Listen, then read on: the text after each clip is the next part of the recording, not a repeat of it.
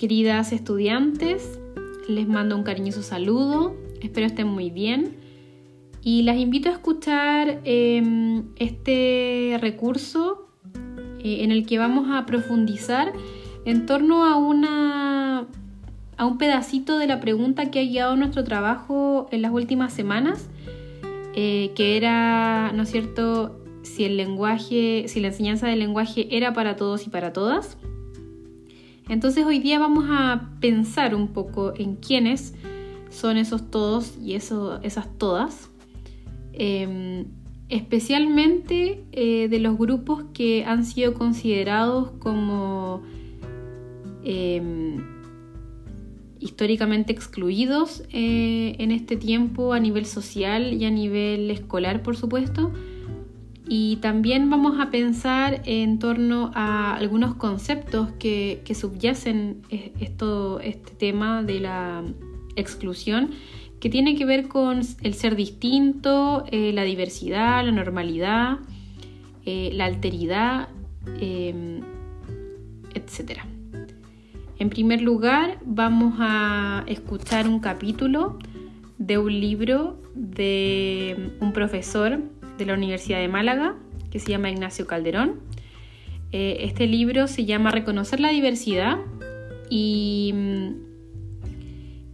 eh, y, este capítulo va a guiar el resto de, este audio em, para en un primer lugar conceptualizar la, mm, la diversidad desde una perspectiva desde la discapacidad y de la legitimidad de un otro u otra distinta eh, para posteriormente pasar a escuchar eh, textos, canciones y mm, frases eh, relativas a otros grupos históricamente excluidos, para no solo pensar en su reconocimiento y, en verlos, sino más bien en pensar en la riqueza que estos grupos aportan a la sociedad y también las invito a pensar en en la riqueza que pueden aportar a la escuela.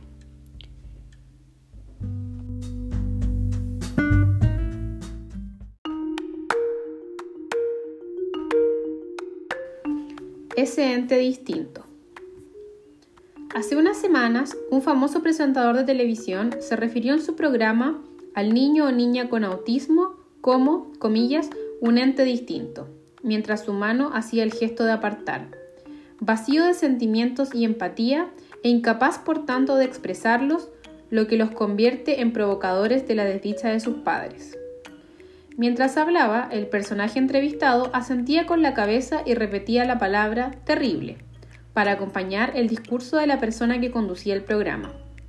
Ambos hicieron gala de sus supuestos conocimientos sobre la realidad de la que hablaban, el uno por ser el presidente de una fundación dedicada a orientar a familias de personas con discapacidad y a señalar el camino a seguir.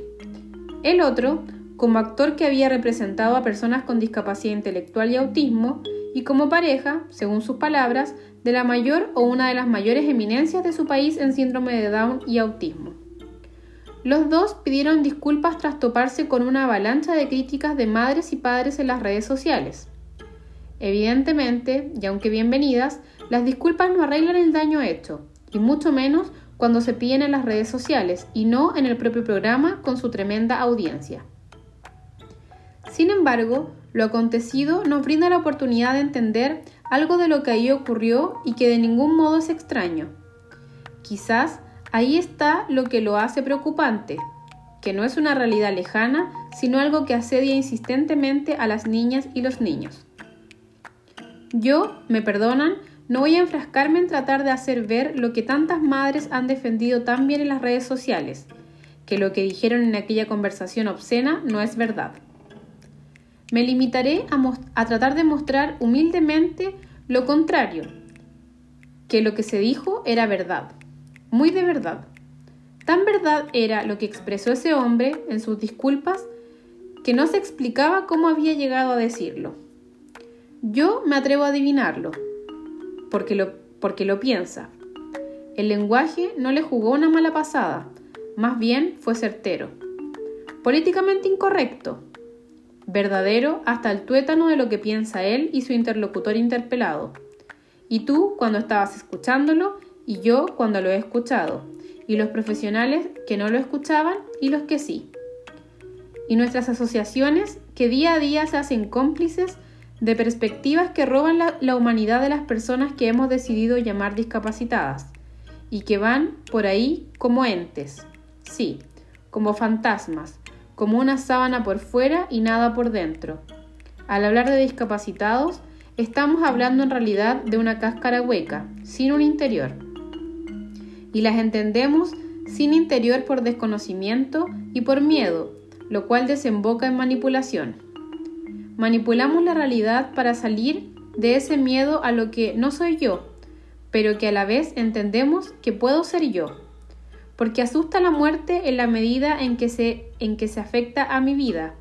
La fealdad porque puede eclipsar mi belleza. La maldad pues puedo ser yo quien actúe de acuerdo a ella. Por eso necesitamos alejar todo aquello que, no siendo yo, puede formar parte de mí. Ahí radica el principal miedo que nos tienta a desvirtuar la realidad hasta el punto de que llegamos a construir lo que Aberley llamó teorías opresivas de la discapacidad, que imponen estereotipos que distorsionan y restringen la integridad de la humanidad de las personas que llamamos discapacitadas. Pensamos que no reúne los requisitos para ser consideradas completamente humanas, según Swartz y Watermeyer, o. Más recientemente, Goodley, Brunswick, Cole y Lydiard, en un trabajo que titularon El niño dishumano, consideraron que el contexto social y cultural les ha negado históricamente su humanidad y los ha arrojado como otros monstruosos. Aunque nos neguemos a decirlo e incluso a pensarlo, interpretamos a estas personas como no humanas, las convertimos en cosas, por el miedo a que nos afecten. Y en este proceso de cosificarlas, desactivamos su poder transformador. Ya no podemos ser ellas. Cuando hablamos de monstruos cuya imagen ha encontrado su nicho en el terreno de la diversidad funcional, la discapacidad se ha considerado la antítesis del humano, algo que se muestra de manera magistral en la secuencia de una película que me sobrecogió hace muchos años y que, sin yo ser consciente, me ha acompañado a lo largo de mis investigaciones. Joseph Merritt, representado en el film El hombre elefante. Es perseguido por una muchedumbre de una estación de ferrocarril. Lo acorralan y ya despojado de la capucha que oculta su cabeza, alguien grita, ¡Es un monstruo! Joseph responde, No, yo no soy ningún monstruo, yo no soy un animal. Soy un ser humano, soy un hombre.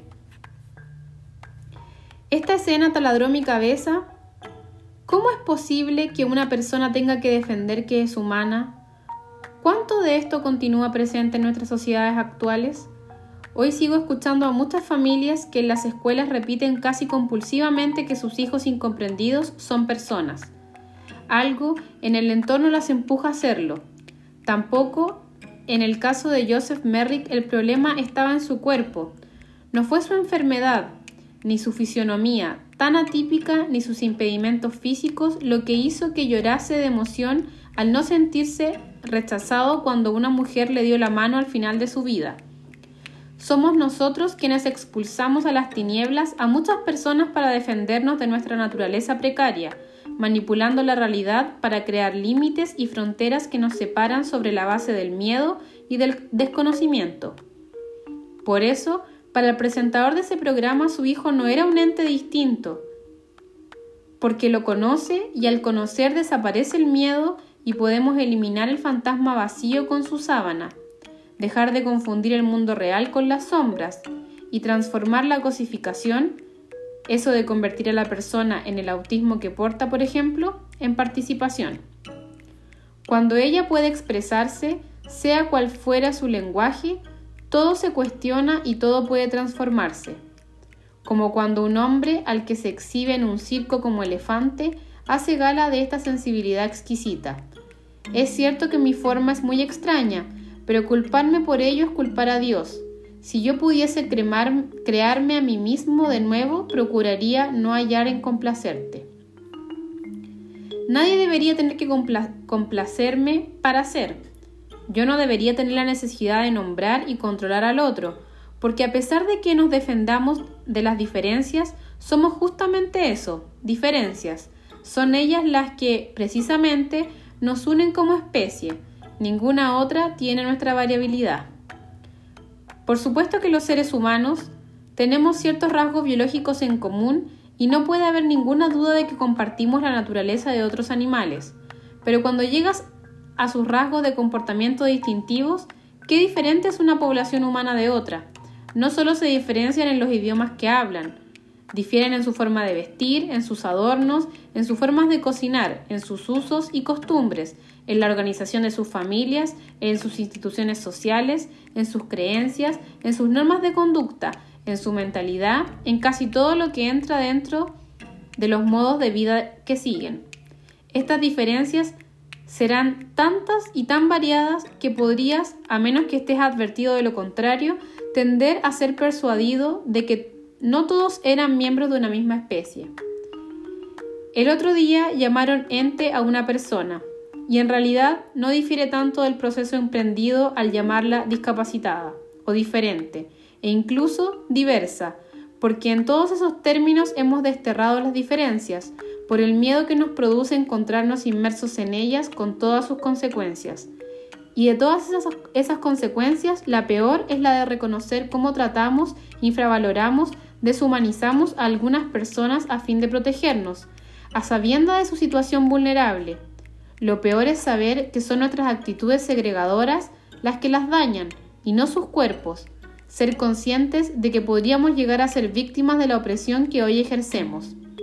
Tenemos que volver a situar el debate actualmente enterrado en el pozo de las patologías en el terreno moral y político, permitiendo el desorden que puede originar esas personas silenciadas y arrojadas a la monstruosidad. Porque lo que se dijo en aquella entrevista es un claro reflejo de lo que vivimos cotidianamente. Niños y niñas aislados en aulas específicas exiliados en centros de educación especial, condenados a no titularse, así como al desempleo y la pobreza en la edad adulta. Necesitamos constituir de otra forma nuestra humanidad. Solo así podremos conseguir que los colectivos excluidos dejen de ser fagocitados.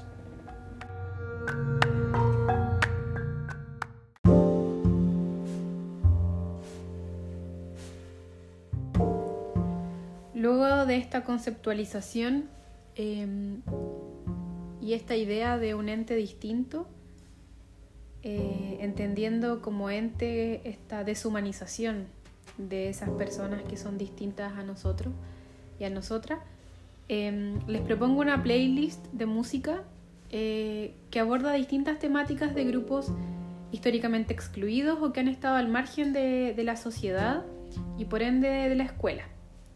Eh, los invito, las invito a pensar en estos grupos, a pensar eh, no solo en su reconocimiento, sino también en, su valoración, cuál es su riqueza, em, en la relación que existe de estos grupos con la escuela y en pensar eh, qué otro grupo, qué otra canción o qué otra reflexión le agregarían a esta playlist, que también tiene, por cierto, textos poéticos y y alguna que otra intervención. Em, las invito a escucharla, a reflexionarla, a disfrutarla, porque la música siempre es un regalo, em, y a pensar también desde dónde provienen estas voces eh, que han estado tan invisibilizadas y excluidas en estos tiempos sobre todo. Famosos encapuchados. Ellos son los protagonistas de la violencia que vimos ayer y que vemos en cada final de marcha. encapuchados se tomaron las calles de manera extremadamente. Esto es vandalismo, esto es robo. Los violentistas en este país nunca van a tener la última palabra. No me hablen de violencia, como si no la conociera, como si su existencia fuera una experiencia nueva, como si fuera una mera situación puntual de ahora y no supiera cómo es que operas en toda la historia. Vivimos en un modelo más violento que cualquier protesta directa, revuelto manifestación del pueblo. Podemos verlo, vivirlo y sentirlo. Violento es el puto sueldo mínimo, mezquino e indigno. Autoridades condenan un tipo de violencia, la que atenta contra el sistema de la gran empresa, contra su propiedad, su ley y su policía. Y silencia la violencia inmensa de todos los días. Los constantes allanamientos con armas de guerra al pueblo mapuche que sigue resistiendo por su tierra. Los perdigones, maricones y amenaza que los niños sufren cuando hay invasión en su propia casa. Violentas en la venta de tus derechos y de hecho es un robo el cobro en educación, salud y techo. Violentos el apropiamiento empresarial de todos los bosques, los mares y el hábitat que van a devastar. Pero eso no sale en la prensa, que prensa mensaje con eficiencia para vencer la resistencia. Es la violencia organizada de la clase alta contra la que labora por casi nada. ¿Y dónde empieza la violencia? Empieza desde que nacemos en estos guetos de impotencia. En la carencia de toda oportunidad, la violencia de verdad en la ciudad de la opulencia. ¿Y dónde empieza la violencia? El despertar de la conciencia solo trae una consecuencia. Yo tapo mi cara, tú tapas la realidad. La violencia de verdad, el capital y su esencia. No hay algo más hipócrita que hablar de la violencia si esta no toca tu puerta ni en las noches te despierta. Ven a dormir acá en el gueto y dime si hay facetas de esta realidad concreta que yo no comprendo. Violencia es la indiferencia con la gente o la manera chata en que el rico trata al indigente. Son las barreras que inventan para discriminarte, son murallas levantadas para frenar al inmigrante. Dime quién es responsable de estas atrocidades, crímenes contra la humanidad, prisiones militares. Ayer Irak y Afganistán, hoy Libia. Niños de Palestina se asesinan casi cada día. Cuando el imperio identifica a su enemigo, los dueños de los medios justifican hasta el genocidio. Y los que bombardean escuelas y fábricas después de derechos humanos quieren dar cátedra. No les compramos cuando dan ese argumento que demoniza a los que están luchando por ser tan violentos. Si en una pura sesión en el parlamento aniquilan más vidas que todos nuestros caseros armamentos. Pero si poderosamente reclamamos algo, nos llaman delincuentes y nos mandan al carajo. Violento yo, violento tu fucking fajo, que son sufrimiento y muerte para la gente de trabajo. ¿Y dónde empieza la violencia? Empieza desde que nacemos en estos guetos de impotencia En la carencia de toda oportunidad La violencia de verdad en la ciudad de la opulencia ¿Y dónde empieza la violencia?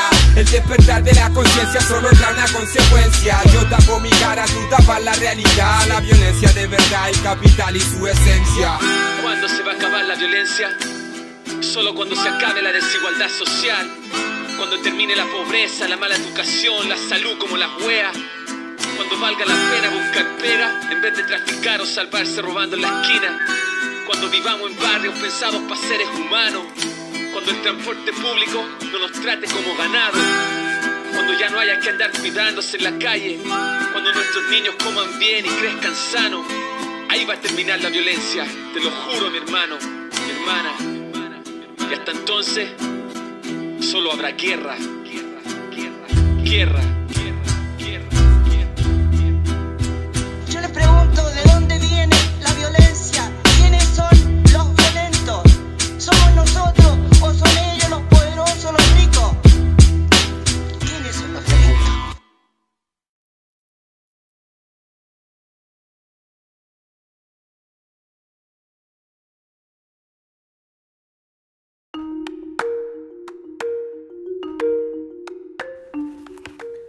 La conciencia del pobre es limpia, sin embargo, se siente avergonzado, se siente apartado de los demás, andando a tientas en la oscuridad.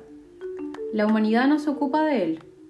En medio de la multitud, se encuentra tan a oscuras como en una cueva o en un desván. No le censuran ni reprueban sus actos. Lo que ocurre es que nadie repara en él. Ser totalmente ignorado y saberlo es intolerable.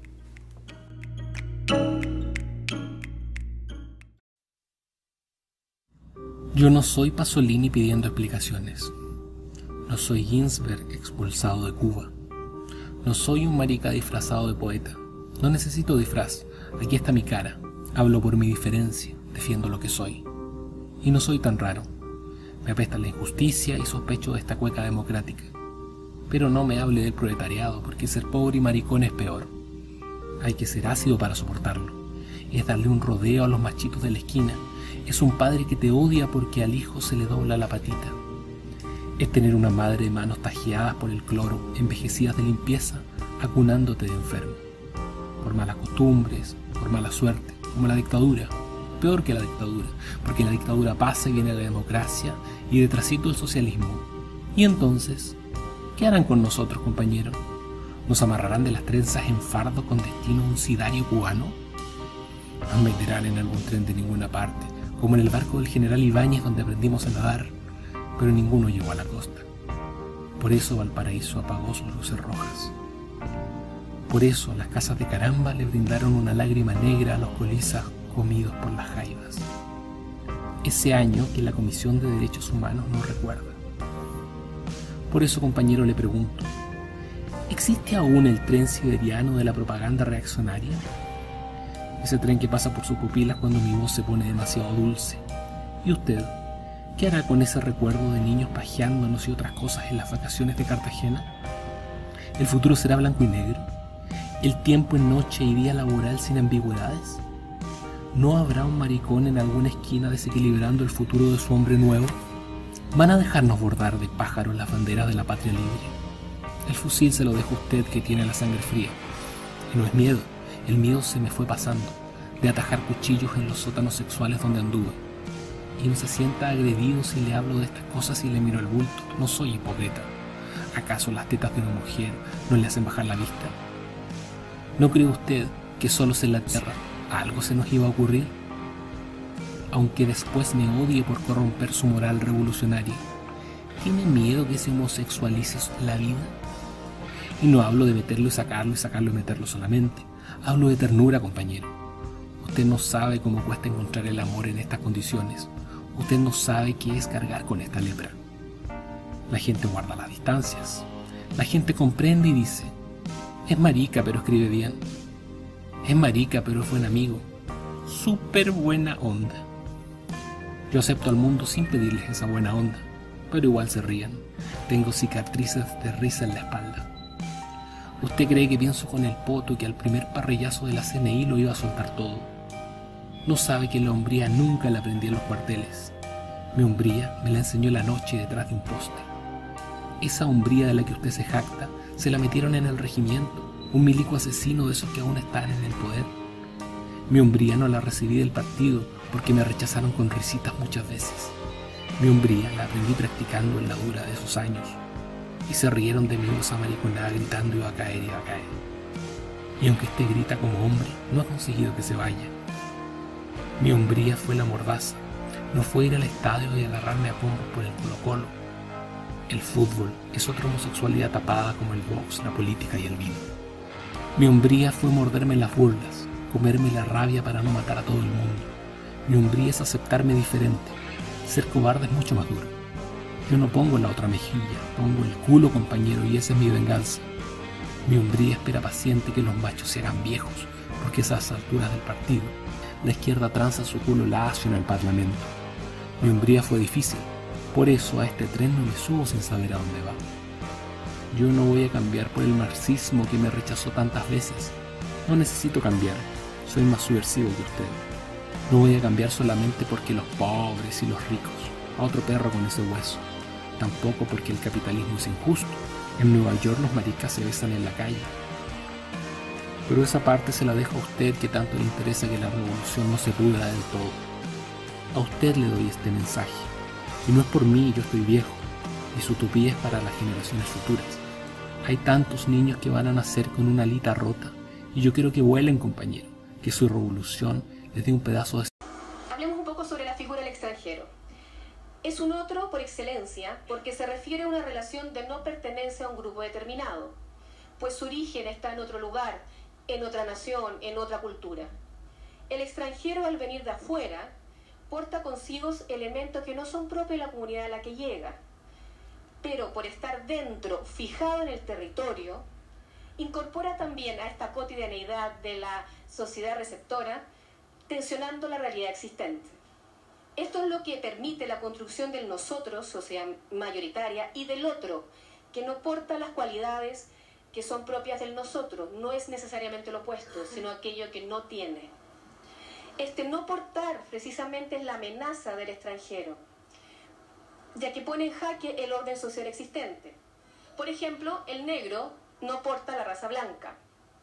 el indígena no porta la civilización del conquistador europeo. Bueno, por ello es que George Simmel pone en la misma posición al extranjero, al pobre y a los enemigos interiores de la sociedad, además de vincularlo a una especie de chivo expiatorio, que es lo que nosotros vemos lamentablemente en los medios de comunicación, al que se le atañe todos los problemas de la sociedad. Uno de los mecanismos de defensa que utiliza la sociedad receptora es la cohesión grupal de nosotros, para reafirmar nuestra mismidad. Gracias al otro somos nosotros. Lo que se traduce en la construcción de una variedad de categorías abstractas de estereotipos y estigmas que, permite crear este otro extranjero. Pero no es solo un tipo de extranjero, sino que son varios tipos de extranjeros dependiendo de, como dice Enrique Santamaría, y cito, diversos grados de inclusiones y exclusiones, distintas realidades relacionales, ordenaciones, subordinaciones y alcances como legales, sociales y culturales.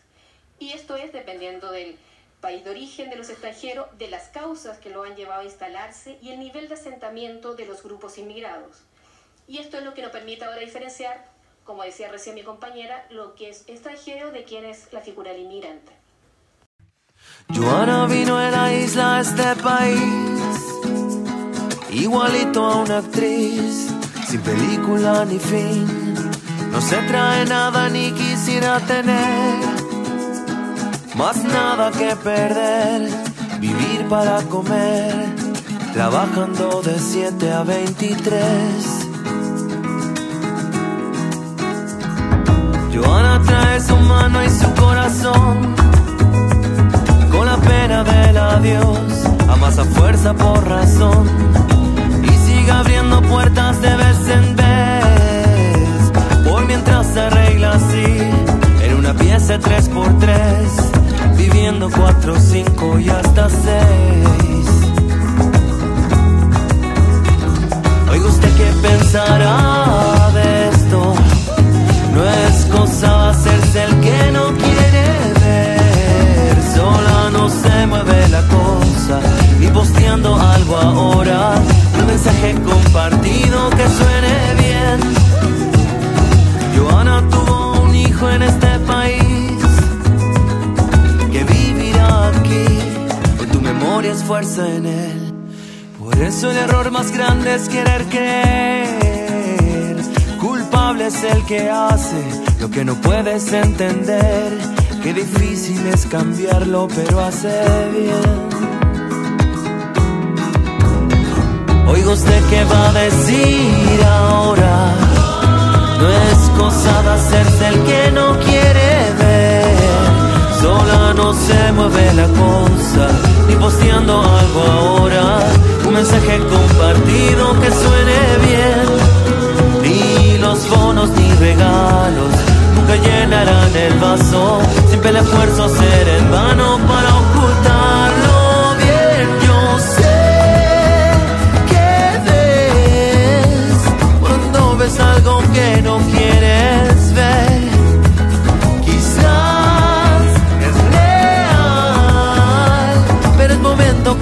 de ser normal. Pensar que alguien que es un extraño es una amenaza a mi barrio que su risa, que el acento, que la fe. Extranjeros somos todos, aunque nunca nos contaron, pero iguales ante todos somos, igual que usted.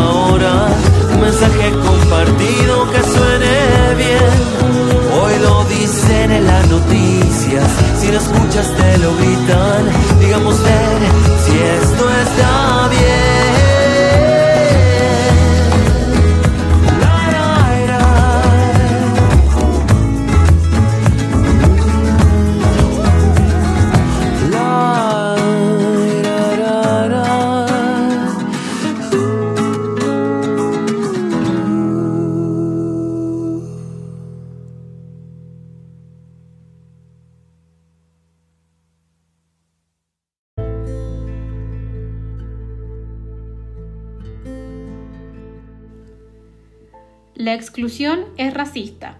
Hoy, en pleno siglo XXI, la herencia del modelo colonial marca quienes entran en el juego de la democracia liberal latinoamericana y quienes están condenados a esperar extramuros la caridad de los buenos, de los ciudadanos de pleno derecho.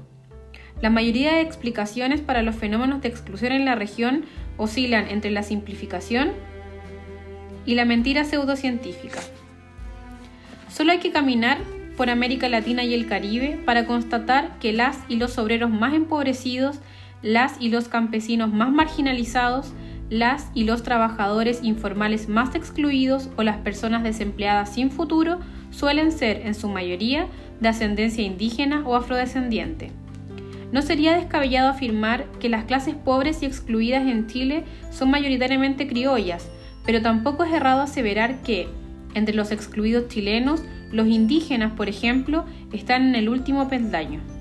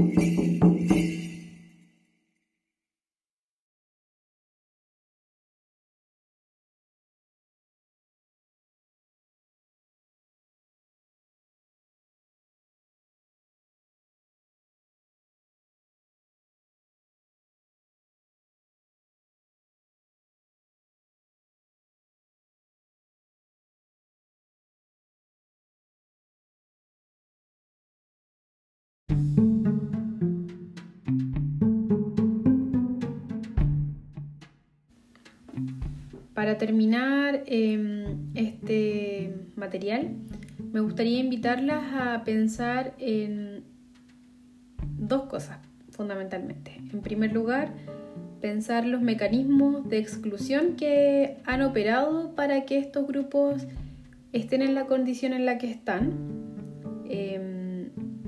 pensando en el sistema en el que estamos insertos, insertas, eh, y también en las condiciones eh, culturales, sociales que, están encriptadas en esta sociedad que generan este, este tipo de, exclusión.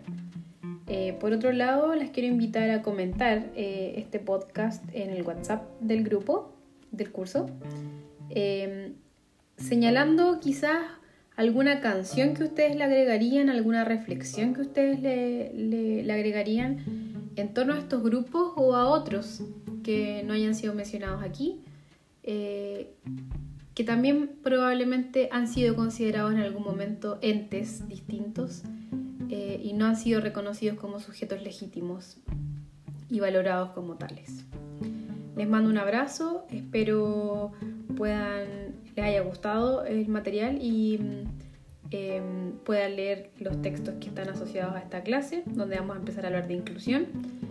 Em, y puedan comentar eh, esta invitación que yo les hago en el, grupo de WhatsApp para que podamos levantar eh, una conversación en torno a, a, la exclusión para ir avanzando hacia la inclusión. Eh, les mando un abrazo y cuídense mucho.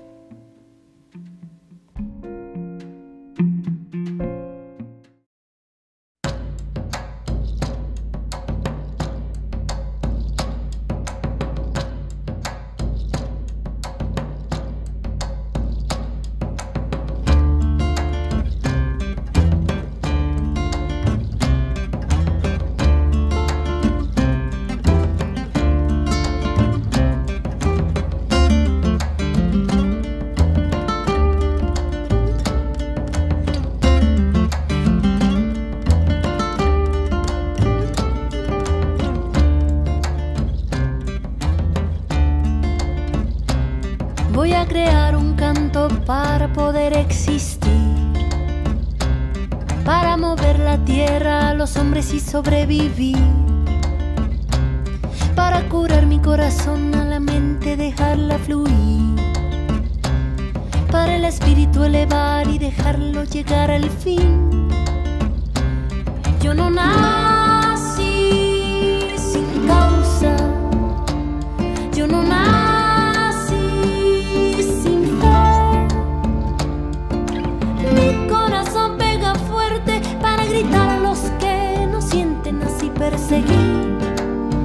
a la felicidad.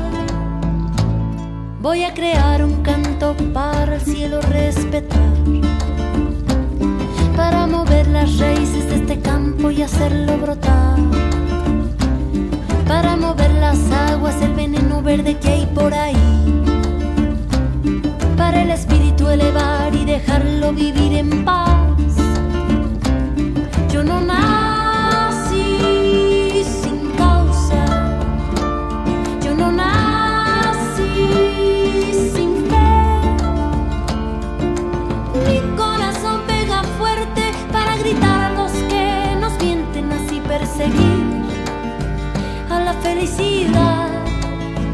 y así perseguir la felicidad, que es un derecho de nacimiento, es el motor de nuestro movimiento, porque reclamo libertad de pensamiento, si no la pido es porque estoy muriendo, es un derecho de nacimiento, mirar los frutos que dejan los sueños en una sola voz y un sentimiento grito limpie nuestro viento.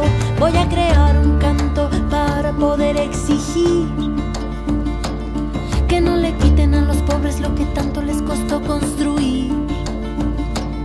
Para que el oro robado no aplaste nuestro porvenir.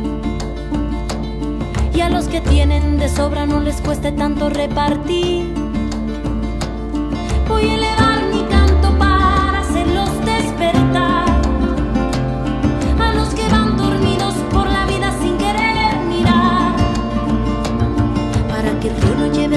Lleve flores y el mal sanar. Para el espíritu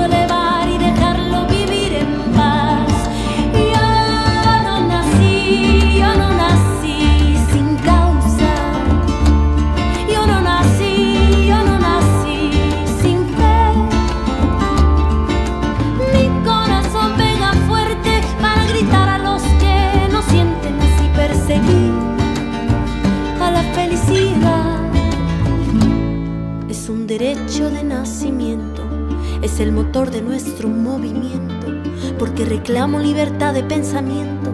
Si no la pido es porque estoy muriendo, es un derecho de nacimiento.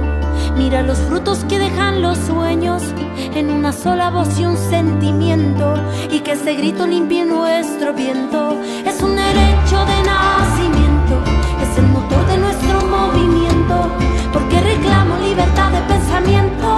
Si no la pido es porque estoy muriendo es un derecho de nacimiento.